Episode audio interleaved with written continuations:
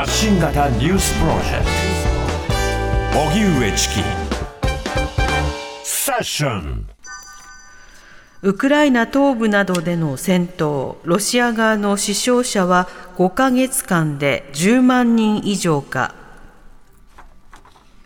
ロシアのプーチン政権によるウクライナ軍事侵攻をめぐり、アメリカのカービー戦略広報調整官は、激しい戦闘が続く東部の要衝バフムトやその周辺でのロシア軍側の死傷者が去年12月以降だけで10万人以上に上るとの推計を明らかにしました。そのうち2万人以上が死亡したとみられています。また、半数近くは民間軍事会社ワグネルが手配した戦闘員だとしていて、その大半が受刑者で十分な戦闘訓練を受けずに戦場に送り込まれたとしています。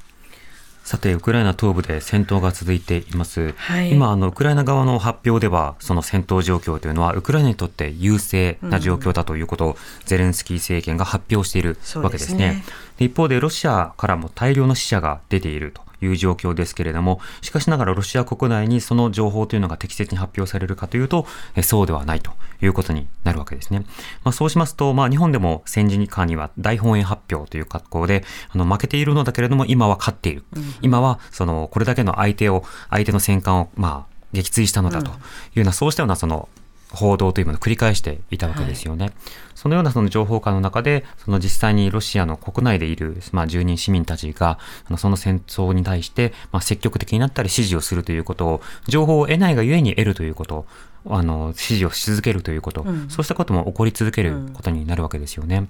うん、あの昨年ウクライナに取材に行った時には、そのウクライナから避難された方のご家族がロシアにいらっしゃって、でそのロシアにいるご家族は、いやいや、あの、ウクライナと戦争なんかしてないとか、あの、その地域は安全だから、あの避難する必要がないというふうに言って話が通用しなかったということを複数人から聞きましたね。うん、あの、実際に例えば親だという方と話が通じなかった、妹と話が通じなかったなど、兄弟家族だったとしても、その情報をめぐって、えー、一つの戦争、戦争行為などに対する理解が随分と分断されるという状況を説明受けました。でなお、この戦争ということについては、日本も一つの当事国として考えていかなくてはいけないテーマが、まあ、たくさんありますよね。そねまあ、そのうちの一つは、まずは難民受け入れをどうするのかという点です。うんうん、難民というのは、まずは受け入れ国、つまり難民が到着した場所で受け入れる、まあ、そうした義務があるのだということが難民条約で定められています。はい、保護すると。はい。で、ウクライナから避難する方は当然ながら、その周辺国などに避難することになるわけですが、その周辺国からさらに逃れて、まあ、例えばそのドイツとかイギリスとか北欧とかなどにたどり着く方もいらっしゃったりするわけですね。えー、あるいは、一旦は、あの、すぐ近くの、えー、隣国などにこう避難してきたのだけれども、ちょっとその国だけでは体力的に、財政的にもね、いろんなもので支えることが困難だという状況であれば、まあ、第三国定住ということで、第三国がでは受け入れ国になりますよ。そして生活を提供しますよということを、まあ、進めていくことが必要になってくるわけです。日本はまだまだこの点について、まだまだというか一歩目を踏み出したのかどうかというのが疑問に思えるほど消極的な国だということになるわけですね。そうした国が例えば安全保障環境でいうと基本的には日本はあの、まあ、自衛しかしないと。あの、そういったようなその国であるかならば、それ以外の様々なリソースを提供しますよっていうのがこれまでのスタンスだったわけですよ。しかしながらでは難民に関しても受け入れますよっていうかというと、まあそうではない。え、それはどういうことなのっていう疑問符が別の角度から湧いてくるということも当然起こりますよね。で、また、その今回のウクライナ侵攻というのは、安全保障に対する考え方についても多くの人に対して、まあ、刺激を与えているということはあると思います。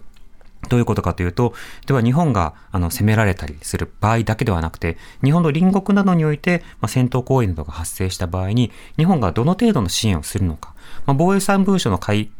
改定というものが、あの、実際上どういったオペレーションにつながるのかということを、どこまで多くの人たちが理解されているのかわかりませんが、はい、しかしながら、ではそうした時に、どの程度の何の支援をするのかということについての合意というものが、相当今不安定な状況というのがあるわけですね。しかし想定しておかなくてはいけないことは確かなわけです。で、ね、なければ、あの、いざとなった時に、あの、ドドドッとこう支援の方に行くこともあれば、見過ごして、えー、すぐさま隣に、そして自分たちの国に、えー、危害が来るという、どちらのリスクも明るい、起こりうるわけですよね。そういったことを考えると、やはりこういった戦争というものが身近にあった場合に、難民の問題、それから支援の問題、あるいは戦闘などの問題、法整備の問題、そして国民の保護の問題、そうしたことについても考えるということは当然必要となる。一方でその軍事拡張を続けているような中国などでは、同時に国民の監視というものを評価している状況があるわけですね。そうしたようなものにこう触れていかないように、政府の動向などについても民主主義国家の中でチェックをしていくということも合わせて必要となってくるわけですね。まずは今回のウクライナに対するロシアの侵攻、その国際的非難というものを高める努力を依然として続けつつ、日本は日本として医療など人道的支援を継続をすると。それがまだ当面続いていくというフェーズにはなっているわけですけれども、まあ、そのことをこういったニュースを聞くために、では日本の参加の度合いはどうなのか、それをチェックしたり思い出すことが必要なのかと思います。TBS Radio 発信型ニュースプロジェクトセッション